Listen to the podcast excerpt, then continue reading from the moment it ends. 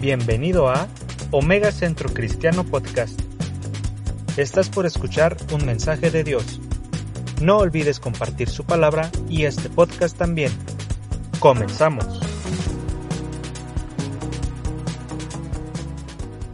Vamos a leer Ageo capítulo 1. Ageo capítulo 1.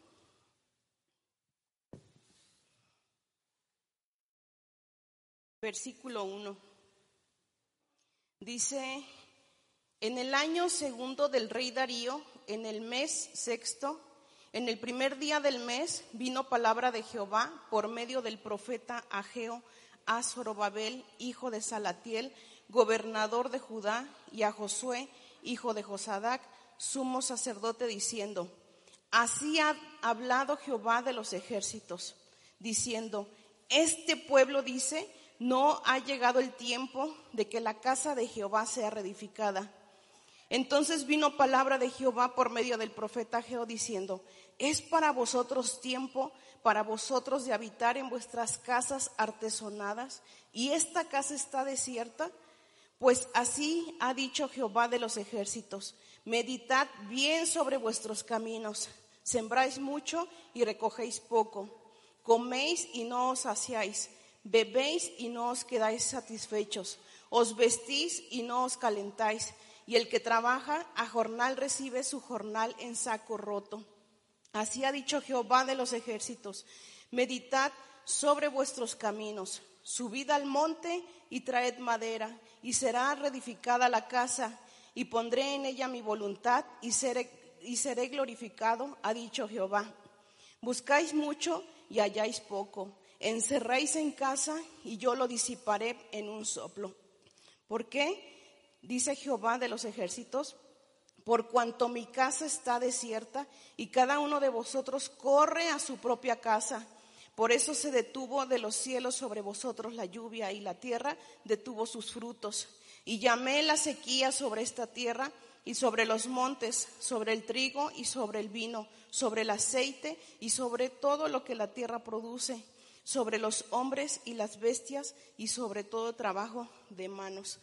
Aquí está estamos con el profeta Ageo, pero si recordamos, el pueblo de Israel había estado esclavo en Egipto y, Dios levantó a Moisés y a Aarón para liberar al pueblo de Egipto. Entonces fueron llevados por el desierto eh, y Dios se manifestó con ellos con señales, con prodigios, los alimentó, los vistió, eh, se manifestó sobrenaturalmente abriendo el mar rojo y vieron su grandeza, vieron su poder, pero cuando entraron a la tierra prometida, todo ese tiempo, los 40 años que estuvieron en el desierto, el Señor estuvo continuamente hablando, no se vayan a contaminar, no sigan falsos dioses.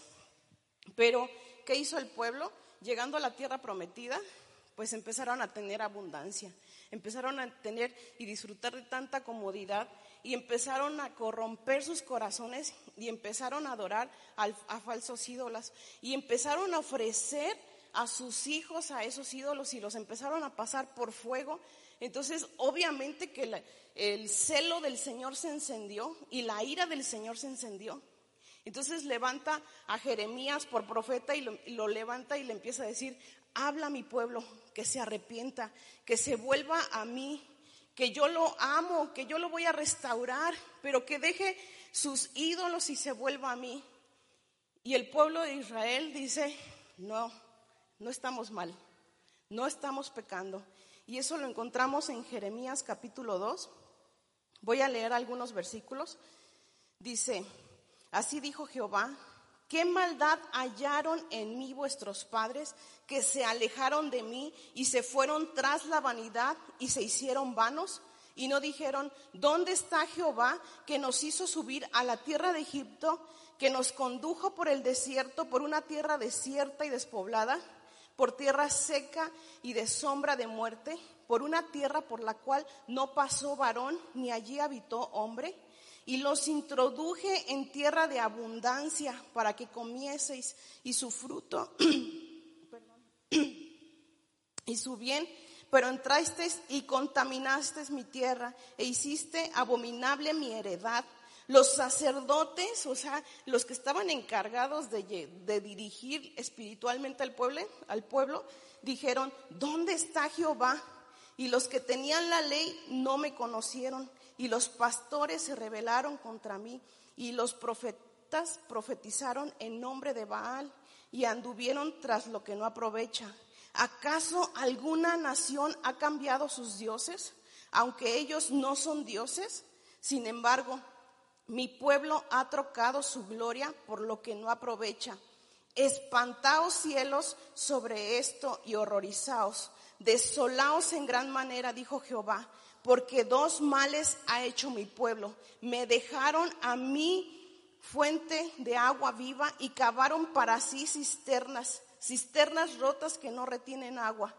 Tu maldad te castigará y tus rebeldías te condenarán. Entonces, aquí vemos que no está el Señor eh, trayendo este trato al pueblo de Israel injustamente, sino que dice, tu maldad te castigará y tus rebeldías te condenarán. Sabe pues y ve cuán malo y amargo es el haber dejado a Jehová tu Dios y faltar mi temor en ti, dice el Señor Jehová de los ejércitos, porque desde muy atrás rompiste tu yugo y tus ataduras y dijiste, no serviré. Con todo eso, sobre todo collado alto y debajo de todo árbol frondoso, te echabas como ramera y dijiste, soy inocente. De cierta su ira se apartó de mí. Y dice, y he aquí, yo entraré en juicio contigo porque dijiste, no he pecado. Había una ceguera espiritual tan grande en el pueblo de Israel que ni siquiera eran capaces de ver que estaban ofendiendo a Dios, que se habían eh, alejado de Él y que estaban pecando contra Él. Y entonces dice, porque dijiste, no he pecado, voy a entrar en juicio contigo. ¿Pero por qué? Porque ese juicio, los juicios de Dios son para salvación, son para restauración, no son para destrucción, no es para terminar con nuestras vidas, sino el Señor está viendo que me estoy yendo al precipicio y qué va a hacer. O sea, nosotros como padres, si yo estoy viendo que mi hija está haciendo algo que le va a terminar perjudicando, que le va a exponer su, su salud, su integridad, ¿qué hago? Intervengo y ella no entiende en ese momento y le duele y llora y se frustra. Pero yo sé que le estoy librando, yo sé que le estoy haciendo un bien. Entonces, cuando Dios trae juicio es para salvar nuestras vidas. Es, estás yendo por el camino equivocado, entonces interviene el Señor y ¿qué pasa? Fueron llevados a Babilonia por 70 años como esclavos el pueblo judío. Vino el rey Nabucodonosor y tomó Jerusalén, entró al templo y lo convirtió en ruinas y se llevó todo lo que tenían en el templo, todo lo eh, las pertenencias del templo. Y dice aquí Jeremías 25, 11 y 12. Toda esta tierra será puesta en ruinas y en espanto, y servirán estas naciones al rey de Babilonia, de Babilonia 70 años. Y cuando sean cumplidos los 70 años, castigaré al rey de Babilonia y aquella nación por su maldad, ha dicho Jehová. Y la tierra de los caldeos se convertirá en desierto para siempre. Entonces, ¿cuál fue el juicio de Dios? Llevarlos cautivos por 70 años, siendo otra vez esclavos de, Babilonia. Y entonces dice aquí en Jeremías 29, 10 al 14, porque así dijo Jehová, cuando en Babilonia se cumplan los 70 años, yo os visitaré y despertaré sobre vosotros mi buena palabra para hacerlos volver a este lugar y dice, porque yo sé los pensamientos que tengo acerca de vosotros, dice Jehová. Pensamientos de paz y no de mal, para darnos el fin que esperáis. Entonces me invocaréis y vendréis y oraréis a mí y os oiré y me buscaréis y me hallaréis, porque me buscaréis de todo vuestro corazón. Y seré hallado por vosotros, dice Jehová y haré volver vuestra cautividad y os reuniré de todas las naciones y de todos los lugares a donde os arrojé, dice Jehová, y os haré volver al lugar de donde, los hice llevar. Entonces aquí el Señor está hablando se van a cumplir los 70 años, pero yo voy a volver a venir y los voy a despertar y los voy a traer porque mis pensamientos son de bien y no de mal.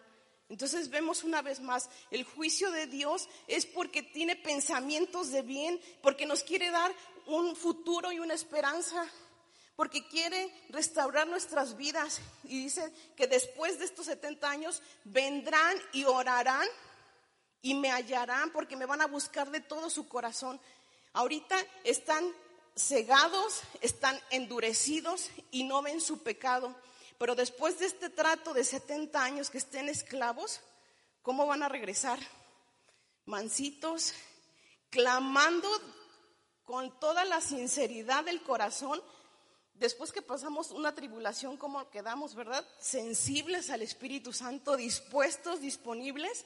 Y dice, y me van a hallar porque me vas a buscar de todo tu corazón. Y dice, y me voy a dejar hallar.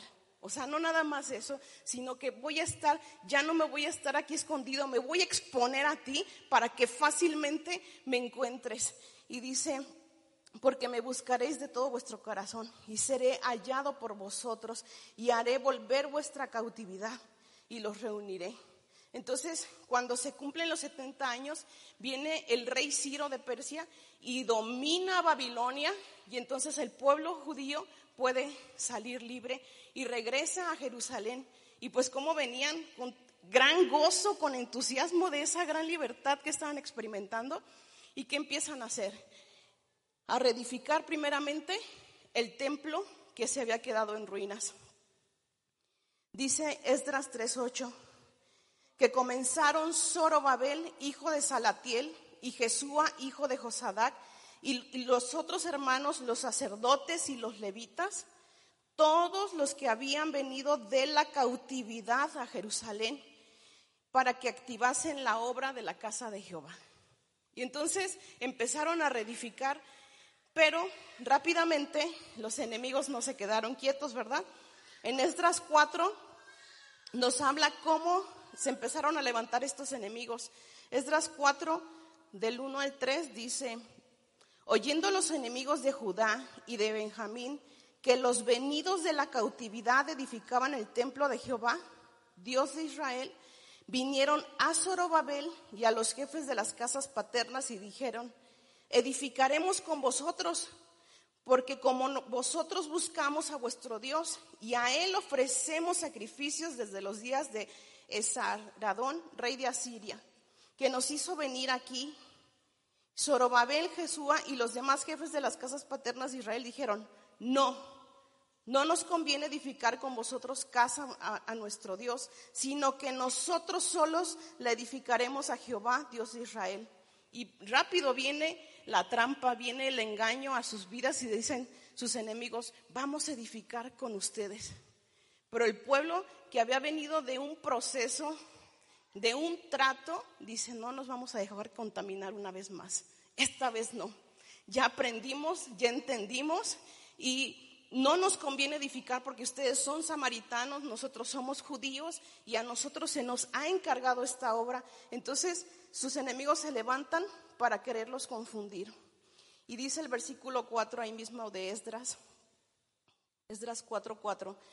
Pero el pueblo de la tierra intimidó al pueblo de Judá y lo atemorizó para que no edificara. No funcionó el quererlos engañar, entonces los intimidaron, los atemorizaron. Dice el versículo 5, sobornaron además contra ellos a los consejeros para frustrar sus propósitos. Todo el tiempo de rey de Persia, y hasta el reinado de Darío, rey de Persia. O sea, no funcionó el atemorizarlos. Entonces, ¿qué hicieron? Sobornaron, pagaron para amedrentarlos. Y dice el versículo 6, y en el reinado de Azuero, en el principio de su reinado, escribieron acusaciones contra los habitantes de Judá. Escribieron, levantaron falsos contra el pueblo.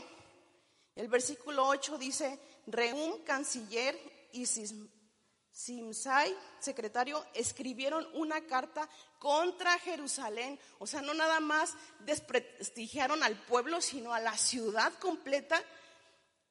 Y el versículo 21 y 24 dice, Ahora pues, dad orden que cesen aquellos hombres y no sea esa ciudad reedificada hasta que por mí sea dada nueva orden. Entonces cesó la obra de la casa de Dios que estaba en Jerusalén y quedó suspendida hasta el año segundo del reinado de Darío, rey de Persia. O sea, se levantaron con todos sus enemigos y pusieron tropiezo y buscaron y acorralaron completamente y lograron que se detuviera la obra de Dios.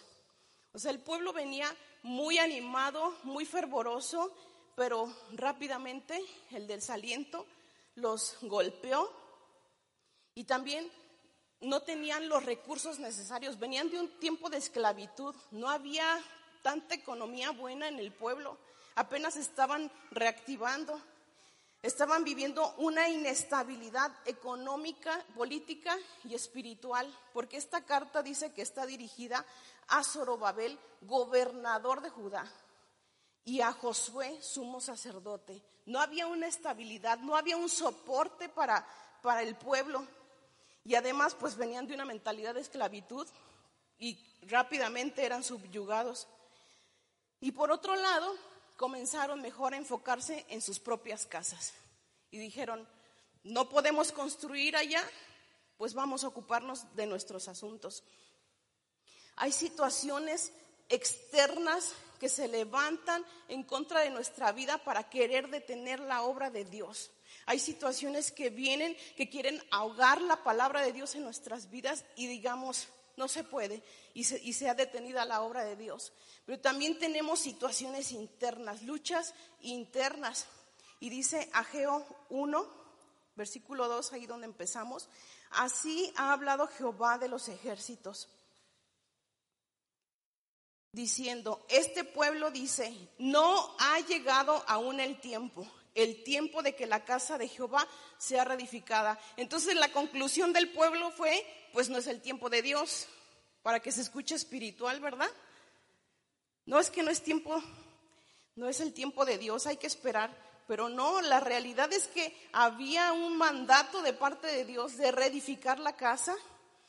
¿Y por qué debían de reedificar? Primeramente, pues porque ya habían sido libres de esa esclavitud. En segundo, porque estaba en ruinas. Y en tercero, porque Dios siempre ha buscado un lugar para estar con el pueblo. Había que tener un lugar específico para que la presencia de Dios pudiera reposar y Dios pudiera habitar entre el pueblo. Ruina significa caerse, derrumbarse o desplomarse. Por lo tanto, una ruina es algo que está tan deteriorado que no se puede mantener en pie. Y con todo esto, mejor el pueblo dijo, pues no se puede, vamos a invertir todas nuestras fuerzas, todos nuestros recursos en nosotros mismos, en nuestra casa. Y aquí podemos ver a través de esta historia cómo están nuestras vidas. Hay situaciones que han querido arruinar nuestra vida espiritual. Aflicciones, tribulaciones, pérdidas, tratos que hemos pasado que han querido ahogar la palabra de Dios o simplemente situaciones, promociones en el trabajo, ascensos, un proyecto y nos aleja de la comunión con Dios. O vivimos alguna experiencia tan trágica que se rompe dentro de nosotros esa fe, esa esperanza, esa confianza en Dios. Y ya no creemos, tenemos nuestras reservas. ¿Será que sí Dios la va a sanar o no la va a sanar? ¿Esta vez va a morir o no va a morir? Y dejamos entrar la duda, la incredulidad. ¿Qué ha dado lugar en nuestras vidas que nos ha llevado a estar en ruinas? A lo mejor no toda nuestra vida, pero hay áreas que no han sido sanadas, restauradas, reedificadas, que no nos hemos dado el tiempo de, ver qué es lo que está pasando en nuestros corazones. Y vamos a seguir aquí en Ageo 1, versículo 3. Entonces vino palabra de Jehová por medio del profeta Ageo diciendo, es para vosotros tiempo, para vosotros de habitar en vuestras casas artesonadas, o sea, lujosas, adornadas, y esta casa está desierta, Pues así ha dicho Jehová de los ejércitos, meditad bien sobre vuestros caminos. Sembráis mucho y recogéis poco. Coméis y no os saciáis. Bebéis y no quedáis satisfechos. Os vestís y no os calentáis. Y el que trabaja a jornal recibe su jornal en saco roto. Así ha dicho Jehová de los ejércitos. Una vez más, meditad sobre vuestros caminos. Hay una constante insatisfacción en el corazón y queremos llenar ese vacío con actividades, con proyectos, con planes, pero nos pasan los días, los años, los meses y no trasciende nuestra vida, porque queremos solucionar algo espiritual con algo temporal. Quiero entretenerme y sentirme productivo, pero terminas ese proyecto y vuelves a estar hueco, vacío. Y hay esa lucha interna y por más que nos esforzamos no pasa nada. Pero el Señor nos dice, medita bien sobre tus caminos, haz una pausa, haz un alto. ¿Cómo estás avanzando en tu vida cristiana? ¿Cómo estás desarrollándote? ¿Estás herido? ¿Estás en ruinas en alguna área de tu vida? Y así quieres seguir avanzando Imagínense un edificio en ruinas y hay un bombardeo, ¿quién se va a ir a resguardar ahí? estamos completamente expuestos y hacemos lo humanamente posible, pero termina el enemigo golpeando nuestros corazones porque esa, esa barrera, esa pared está derribada. No hay quien que pueda detener los ataques del enemigo. Entonces es Medita bien sobre tus caminos, sobre nuestras actitudes, sobre nuestras acciones, sobre qué estamos sembrando.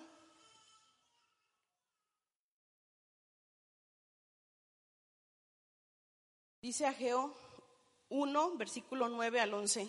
Lo voy a leer en la nueva traducción viviente. Esperaban cosechas abundantes, pero fueron pobres. Y cuando trajeron la cosecha a su casa, yo la hice desaparecer con un sople, soplo. ¿Por qué? Porque mi casa está en ruinas, dice el Señor de los ejércitos celestiales. Mientras ustedes se ocupan de construir sus elegantes casas, es por causa de ustedes que los cielos retienen el rocío y la tierra no produce cosechas. Yo mandé la sequía sobre sus campos y colinas, una sequía que destruirá el grano, el vino nuevo, el aceite de olivas y las demás cosechas. Una sequía que hará que ustedes y sus animales pasen hambre y arruinará todo aquello por lo que han trabajado. Se dedicaron a trabajar para ellos mismos y así muchas veces nos dedicamos y nos esforzamos por querer dar lo mejor a nuestros hijos, una estabilidad económica, una herencia, poder dejarles algo y invertimos todo nuestro tiempo, esfuerzo en que la casa esté bien, en que el, que el trabajo o el negocio vaya bien. ¿Y cómo están nuestras vidas espirituales? ¿Cómo están nuestras casas? ¿Cómo están nuestros matrimonios? ¿Cómo están nuestros hijos? Dice, todo aquello por lo que han trabajado. Y mi casa está en ruinas. Hay muchos empresarios profesionistas que se han dedicado a darle lo mejor a sus hijos y tienen lo mejor y viven en lujos, en abundancia económica y terminan en las drogas, terminan suicidándose porque lo más importante no es lo que les podemos dar, sino es darnos a nosotros mismos, dar nuestro tiempo, nuestra atención, nuestro amor, teniendo una vida restaurada, libres, siendo libres del pecado, siendo libres de la ofensa, siendo libres de, de todo. Y dice Hebreos 1, versículo 2, por tanto, nosotros también, teniendo en derredor nuestro tan grande nube de testigos, despojémonos de todo peso y del pecado que nos asedia y corramos con paciencia la carrera que tenemos por delante, puesto los ojos en Jesús, el autor y consumador de la fe. Asediar es rodear por adelante, por atrás y causar que esa persona se rinda ante su enemigo. Eso es asediar. Y así fueron asediados el pueblo de Israel y así somos asediados nosotros día tras día, querer siendo acorralados por el pecado para que no podamos avanzar. Y se levantan esas barreras para causar en nosotros, me rindo. Pero dice, teniendo en derredor nuestro tan grande nube de testigos, todos los que nos rodean son testigos. Nosotros testificamos quién es el que vive nosotros. Tenemos un gran compromiso y responsabilidad, pero dice, despojémonos de todo peso. Despojar es privar a uno de lo que tiene, pero de una forma violenta. O sea, no es, bueno, Señor, me voy a tomar mi proceso, me voy a tomar el tiempo de hacerlo. No, o sea, despójate, quítatelo, arrebátalo, pero violentamente. Y despojar también es desposeerse voluntariamente. Entonces, es quitarnos de encima eso con violencia, pero es voluntario. Pero hay un anticipo a esto. Dios nos manda a que nos despojemos del peso y del pecado que nos asedia. Pero Cristo primero despojó a los principados y a las potestades para que nosotros pudiéramos hacer esa acción de despojarnos. Vamos a leer Colosenses 2.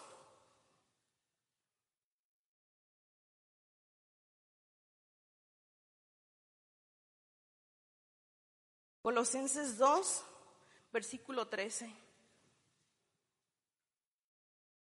Dice, porque Dios es el que en vosotros, no, ese no es, también está bonito, produce el querer como el hacer por su buena voluntad.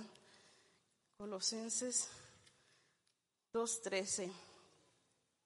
Y a vosotros, estando muertos en pecados y en la incircuncisión de vuestra carne, os dio vida juntamente con Él, perdonándonos los pecados anulando el acta de los secretos que nos que había contra nosotros y que nos era contraria, quitándola de en medio y clavándola en la cruz y despojando a los principados y a las potestades, los exhibió públicamente, triunfando sobre ellos en la cruz. Entonces dice, estaban muertos en pecados y en delitos, pero Cristo anuló el acta de los decretos que había contra nosotros. Teníamos un pagaré por haber participado del pecado, por haber estado fuera de Cristo.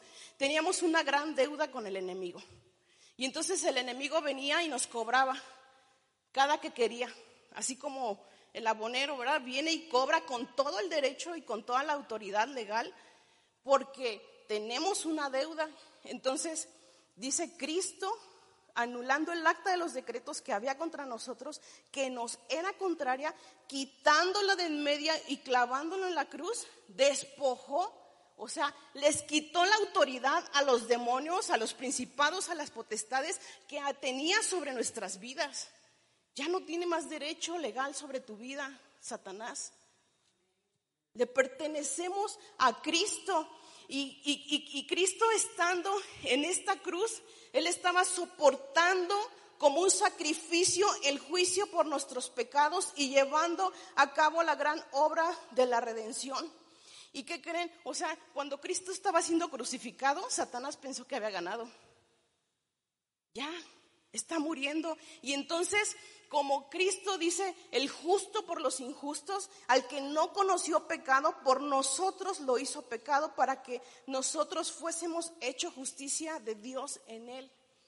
Y entonces está en esa cruz y se vuelve pecado por nosotros. Y entonces, ¿qué piensa Satanás? Tengo derecho legal sobre, sobre Jesús. Porque ahora él, como se hizo pecado, cargó con nuestro pecado. En ese momento vino Satanás y todas sus legiones a querer carcomer a Jesucristo pensando que lo había derrotado. Y dice el Salmo 22, es como un anticipo de Jesucristo está diciendo, porque perros me han rodeado, me han cercado cuadrillas de malignos, horadaron mis manos, hicieron hoyo en mis manos y en mis pies, Contar puedo todos mis huesos. Entre tanto, ellos me miran y me observan. Repartieron entre sí mis vestidos y sobre mi ropa echaron suertes. Mas tú, Jehová, no te alejes, fortaleza mía, apresúrate a socorrerme. Libra de la espada mi alma, del poder del perro mi vida. Sálvame de la boca del león y líbrame de los cuernos del búfalo. Y vemos muchas veces lo que padeció Cristo en la cruz. Es que fue golpeado, abofeteado humillado y le pusieron una corona y es muy doloroso que hasta eh, lloró sangre, o sea, sudó sangre, perdón. Pero hay un gran misterio. Cristo estaba siendo crucificado y vino todo ese derecho legal y empieza a clamar Jesucristo, apresúrate a socorrerme. Imagínense toda la opresión, lo estaban los demonios queriendo carcomer y terminar. Y empieza Jesús a clamar, Elí, Elí, lama sabactani. Señor, Señor, ¿por qué me has abandonado? Porque el Dios en su santidad no puede convivir con el pecado. Entonces dice, y libra mi alma del poder del perro, sálvame de la boca del león y de los cuernos del búfalo.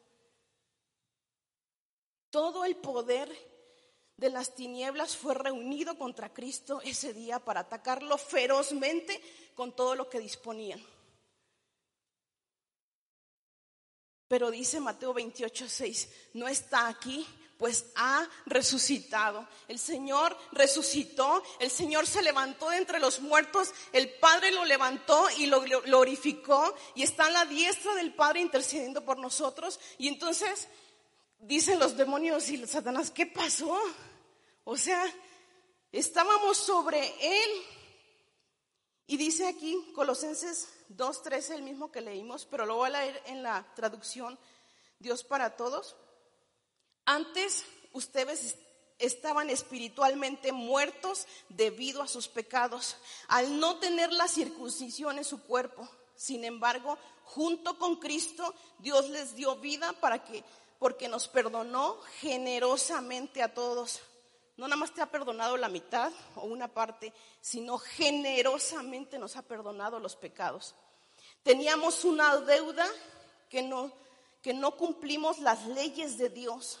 La cuenta de cobro tenía todos los cargos contra nosotros, pero Dios nos perdonó la deuda y clavó la cuenta en la cruz y dice, Él venció todos los poderes y fuerzas espirituales a través de la cruz y los despojó, los desarmó y los obligó a desfilar derrotados ante el mundo para hacer testimonio a ti y a mí que ellos ya fueron despojados que su autoridad ha sido quitada sobre nuestras vidas, que ya no tiene derecho legal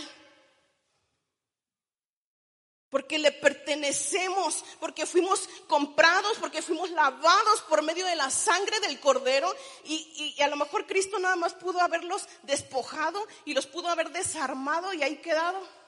Pero no, dice, los obligó a desfilar derrotados ante el mundo.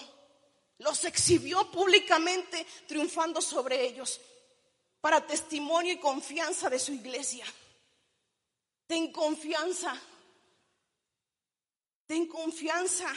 Él lo hizo, creemos, no estuvimos ahí, pero creemos. Y dijo Jesús a Tomás, bienaventurado el que no vio, pero creyó. Creemos que eso es real, eso es genuino. Y dice también aquí en Colosenses 3, 8 al 10, lo voy a leer igual en la traducción, palabra de Dios para todos. Pero ahora quiten de su vida todo esto, el enojo, la ira, la maldad, los insultos y las malas palabras. No mientan unos a otros. Ya se despojaron del antiguo ser humano que eran y del mal que hacían. Ustedes se han revestido de una nueva forma de ser. Dios los está haciendo nuevos a imagen de aquel que los creó hasta que lleguen al pleno conocimiento. Entonces, con toda autoridad Dios nos dice, despójate de todo peso y del pecado que te asedia. Pero síguete despojando y quita de tu vida el enojo, la ira, la maldad, los insultos, las malas palabras. Y cuando vienen situaciones a nuestras vidas, o sea, como que queremos tener una comunión con Dios y que nada nos estorbe, ¿no? O sea, que todo vaya marchando bien. Pero vienen situaciones a nuestra vida que ponen a prueba y que exponen lo que hay en el corazón. Tenemos una vecina, nunca he hablado de una vecina y no voy a hablar mal de ella, voy a hablar de mí. Este, tenemos una vecina que llegan las 12 de la noche y para ella son las 8 de la mañana y empieza a limpiar, lavar los trastes, a cocinar, lavar ropa y pues todo lo hace en, su patio y lo y da para el cuarto de mi hija. Entonces tengo noches infinitas sin dormir bien. Y al principio fue una molestia, ¿no? Y dije, ay, esa vecina, ¿qué onda? O sea, se le volteó el horario, ¿no? Y prende la luz y tiene como un reflector y alumbra todo el cuarto de la niña. Y parece que está ahí en el cuarto, ¿no? Cocinando y llegan los olores, escuchan la tablita así con el cuchillo, este, muchas cosas, ¿verdad? Pero fueron pasando los días y empezó a venir un agotamiento físico por tantas despertadas, porque a veces la niña se le iba tanto el sueño que se aventa cuatro o cinco horas, ¿verdad? Ya en la, en la mañana ya se quiere dormir. Y se convirtió esa molestia en enojo. Y ese enojo me llevó a sentir ira. Dije, no puede ser posible. O sea, apenas si yo ya estaba en mi cuarto y yo le escuchaba, o sea, a kilómetros de ya empezó no puede ser posible. Y empecé a experimentar todo esto en mi corazón. Y por un lado decía, no, Señor, ayúdame, no está bien, no está bien. Pero siguió creciendo dentro de mí que empecé a sentir deseos de venganza. O sea, imagínense, me imaginaba aventarle un huevo, perdónenme. me imaginaba hacer algo, porque también aunado a esto, ella despertaba al perro de la otra vecina y el perro aullando, ladrando, jugando con botes. No. Llegó, o sea, colmaron toda mi paciencia y me considero una persona pacífica, pero el Señor sacó a brote la condición de mi corazón, la corrupción que hay en mí lo débil que soy, lo, expuesta que estoy al mundo y a, todo lo que dice, deja el, el, enojo, deja la ira, deja la maldad. Y una noche no dormí, no por la vecina, sino porque yo me sentía tan mal con Dios que dije, Señor, ya basta esto, no puedo seguir avanzando esto, ¿qué va a seguir? Empezó con molestia, enojo, ira, deseos de venganza, ¿qué sigue, Señor? Líbrame de mí misma. Y empecé a ponerme a cuentas con Dios y, soltar y soltar y perdonar. Y, y, otra vez se me venía a la mente, no, sí, aviéntale el huevo.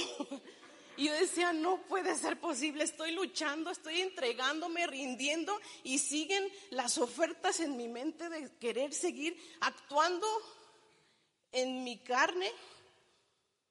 Y entonces dije, Señor, haz algo y toca mi corazón. Y entonces me puse en su lugar dije, bueno, a lo mejor, ¿qué tiene esta mujer que no tiene paz y que no puede dormir? ¿Qué ha vivido y tan solo no tiene a Cristo en su corazón? Señor, te clamo por la vida de mi vecina, para que ella pueda conocerte y puedas traer vida y paz, salvación a su vida. No sé qué ha vivido ella que la ha llevado a tener este estilo de vida no sé qué ha sufrido, no sé qué quiere evadir, no sé qué quiere disfrazar y se entretiene haciendo todo esto. Y entonces empecé a rendirme y, entonces dice el Señor, quiten el enojo, la ira, la maldad, los insultos y las malas palabras. ¿Cuántos aquí estamos tan acostumbrados a insultar o a decir malas palabras? Aquí en la iglesia no, Dios le bendiga hermano.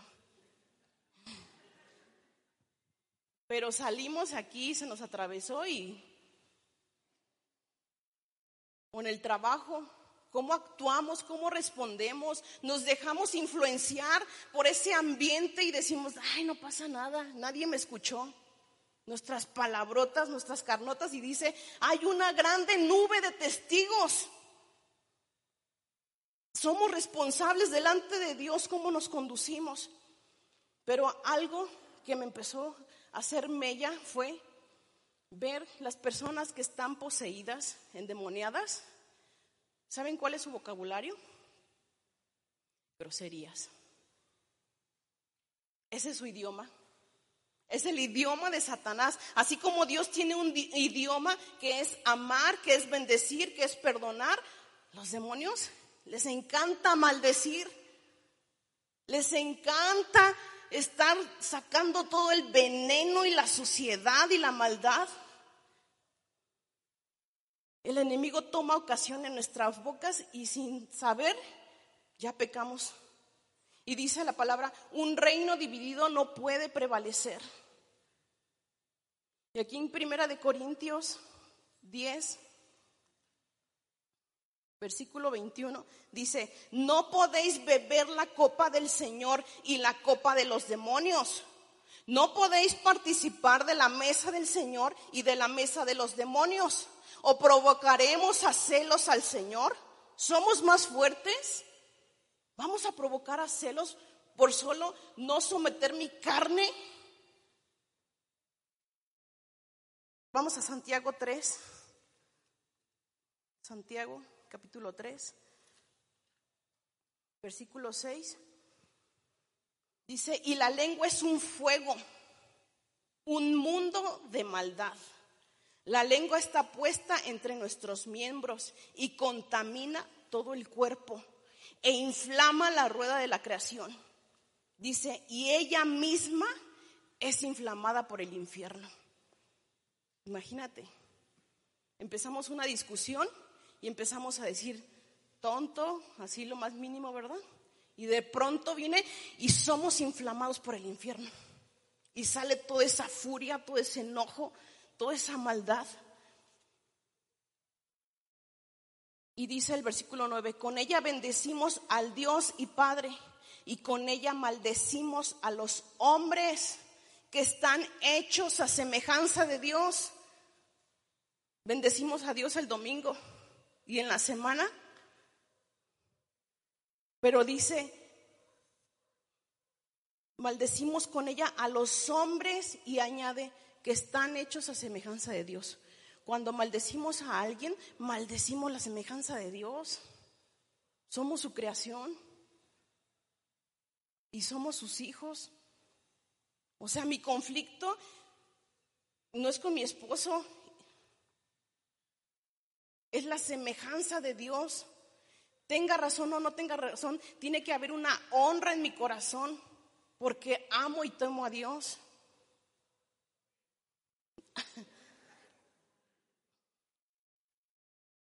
Entonces, ah, bueno, aquí dice el versículo 10, Santiago 3:10, de una misma boca procede bendición y maldición.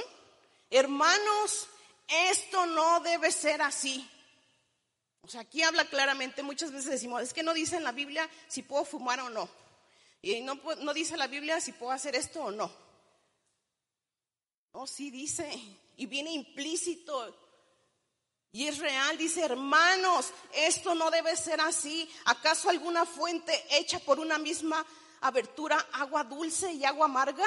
Hermanos míos, ¿puede acaso la higuera producir aceitunas o la vid higos? Así también ninguna fuente puede dar agua salada y dulce. Si soy un, un árbol de manzanas, voy a dar manzanas. Por más que me esfuerce, no voy a poder dar aguacates. Lo que hay de nuestro corazón, lo que hay dentro de, dentro de nosotros, de la abundancia del corazón, habla la boca. Nuestra boca y nuestra lengua expone lo que hay en nuestro corazón. Entonces, no es a la ligera, no es cualquier cosa. Y dice Mateo 22, 5 en la nueva traducción viviente. Pero yo digo, aun si te enojas con alguien, queda sujeto a juicio. yo me enojé con mi vecina, pero quedé sujeta a juicio. Como yo estoy enojada y estoy pidiendo justicia inconscientemente, entonces dice, a ver, ven, el Señor, vamos, a ver tú cómo estás. Para entonces de ahí partir y poder enjuiciar a otro. Y dice, si llamas a alguien, perdón, esta traducción dice idiota, corres el peligro de que te lleven ante el tribunal. Y si maldices a alguien, corres peligro de caer en los fuegos del infierno. Una vez más, nos exponemos y empezamos a tocar lugares peligrosos. O sea, imagínense qué gravedad.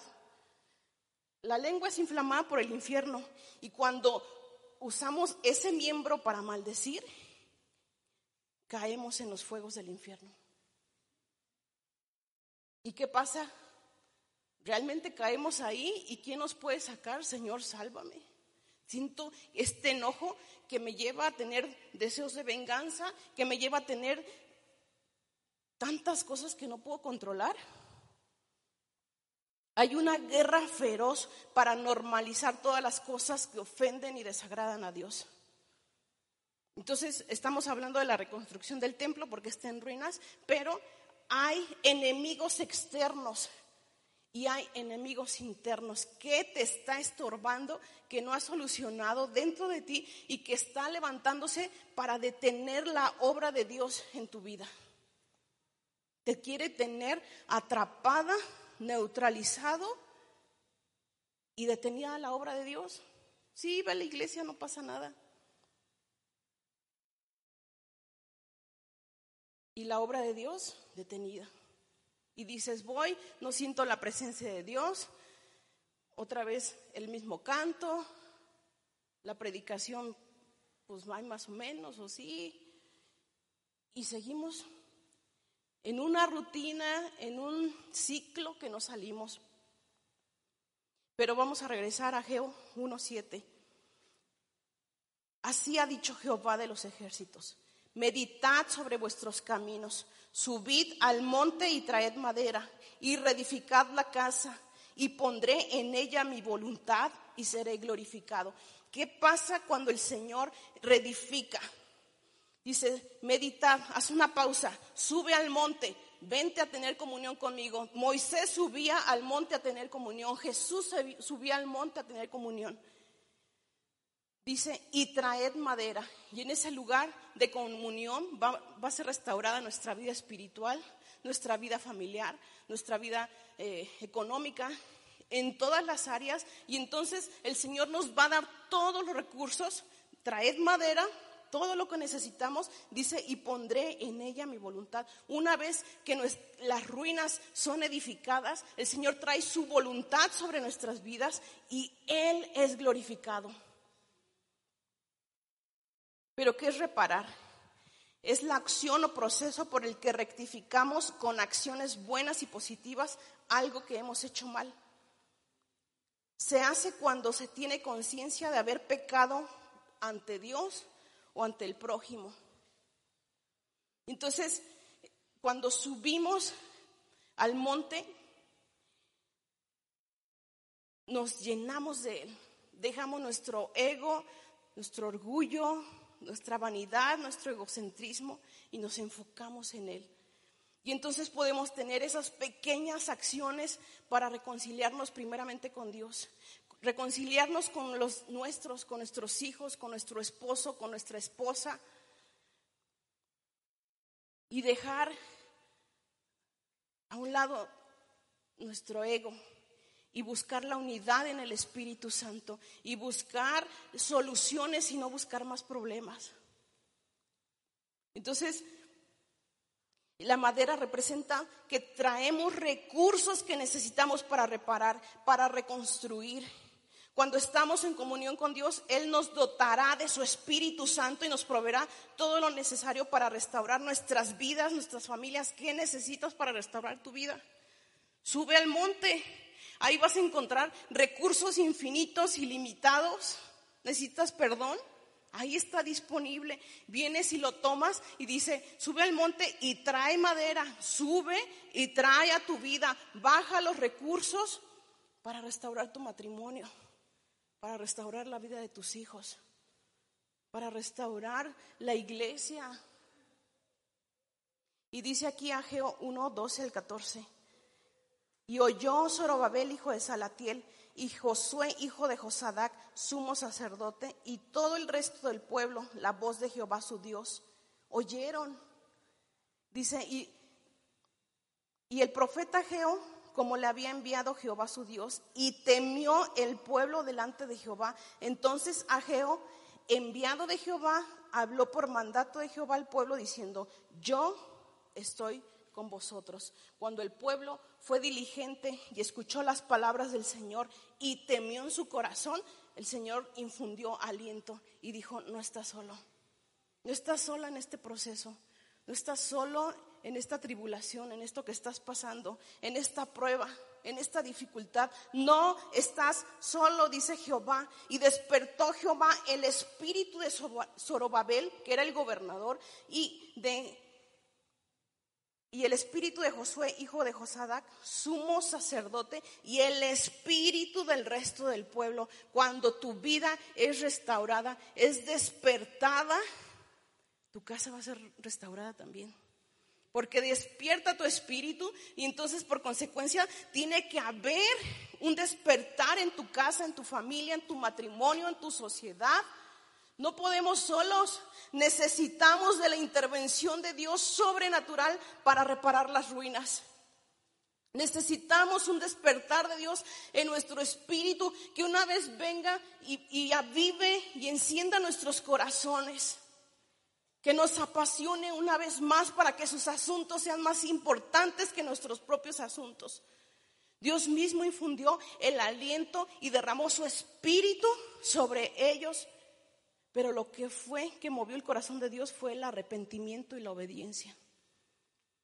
O sea, una parte es de Dios, otra parte de nosotros, una parte de Dios, una parte de nosotros. Tenemos que colaborar con Él para la obra. Y todos nos sabemos este versículo que dice, no es con ejército ni con fuerza, sino con mi espíritu. Y esta palabra fue dada eh, al, profeta Ageo y por medio de Zacarías y hablaron al pueblo y dijo esta palabra, no con ejército ni con fuerza, sino con mi espíritu, ha dicho Jehová de los ejércitos. Y dice, ¿quién eres tú, oh gran monte? Bueno, el 6 dice, entonces respondió y me habló diciendo, esta palabra, esta es palabra de Jehová a Zorobabel, al gobernador que dice, no con ejército ni con fuerza, sino con mi espíritu, ha dicho Jehová de los ejércitos. Tenían muchos enemigos externos, internos, pero dijo, no es con ejército, no es con fuerza, es con mi espíritu. Y dice, ¿quién eres tú, oh gran monte?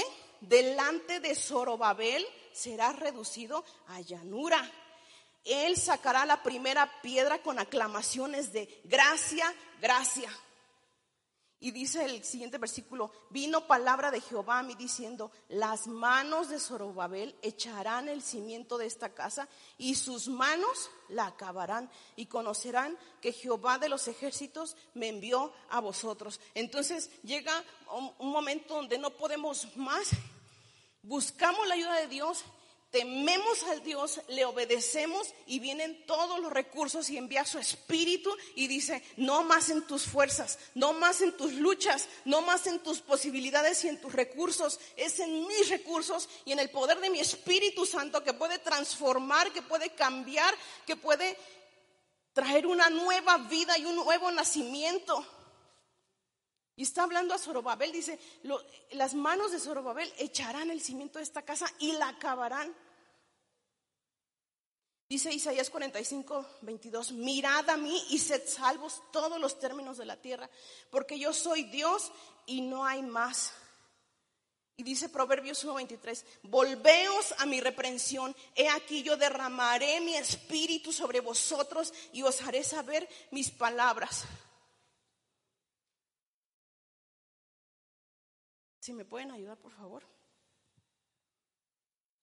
Necesitamos reparar las ruinas para poder tener una estabilidad espiritual y para poder que, pueda venir esa restauración a nuestras vidas, a nuestra sociedad, a nuestro matrimonio, a nuestras relaciones que están rotas, que están fracturadas.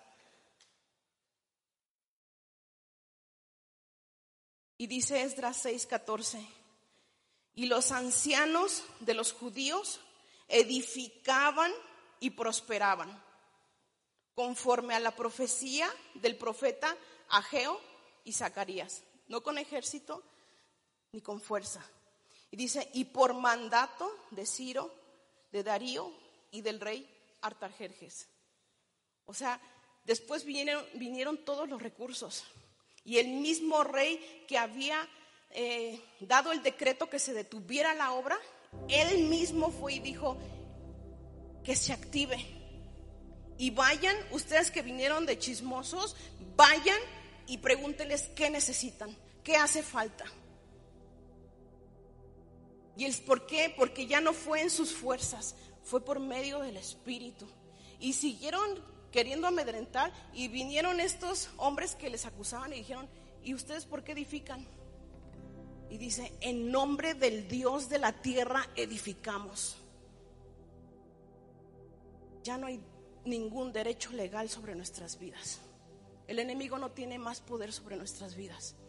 Porque Cristo despojó a los principados y a las potestades y los exhibió. Despojémonos del peso, despojémonos del pecado que nos asedia y corramos con paciencia la carrera con paciencia. Con paciencia corramos la carrera. Y el versículo que leímos en Colosenses 3:8 dice, pero ahora quiten de su vida el enojo, la ira, la maldad, los insultos, las malas palabras. Dice, no mientan unos a otros porque ya se despojaron del antiguo ser que eran y del mal que hacían. Ustedes se han revestido de una nueva forma de ser y dice, y Dios los está haciendo nuevos, a imagen de aquel que los creó hasta que lleguen al pleno conocimiento. Dios nos está haciendo nuevos. Ahí sí es un proceso. Ahí sí Dios está trabajando en cada área. Ah, bueno, ya superaste esto, ya cambiaste esto, ya rendiste esto, pero te falta todavía una lista muy larga. Sigue avanzando, sigue avanzando porque yo te estoy perfeccionando, yo te estoy purificando, yo te estoy lavando y te estoy haciendo nuevo a imagen de aquel que los creó hasta que lleguemos al pleno conocimiento. Hasta que ya no haya ningún velo, ninguna separación y estemos frente a Él, hechos a su imagen y semejanza, glorificándole. Dice, y pondré en ella mi voluntad y seré glorificado. Si gustas ponerte de pie, Señor, aquí estamos, Padre. Aquí estamos, Señor. Te necesitamos, Padre. Te necesitamos. No podemos solos, Señor. Hay áreas en nuestras vidas que están olvidadas, que simplemente le dimos vuelta a la página, pero no están solucionadas. Y que cuando vamos avanzando, viene una y otra vez ese tropiezo, viene una y otra vez esa zancadilla, Señor. Pero hoy nos exponemos a tu presencia, Señor.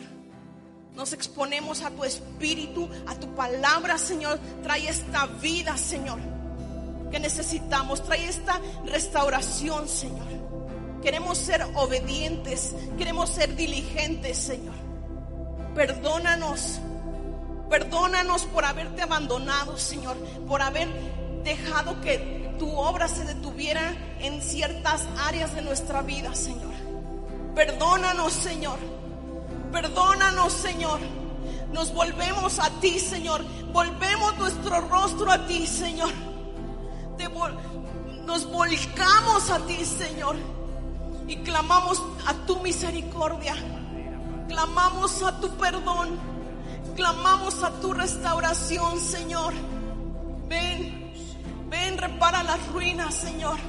Repara las ruinas, Señor. Restaura nuestras vidas. Restaura, Señor, restaura lo que nos ha tenido estancados, lo que nos ha tenido paralizados, para que nos sirvamos al Señor nuestro Dios.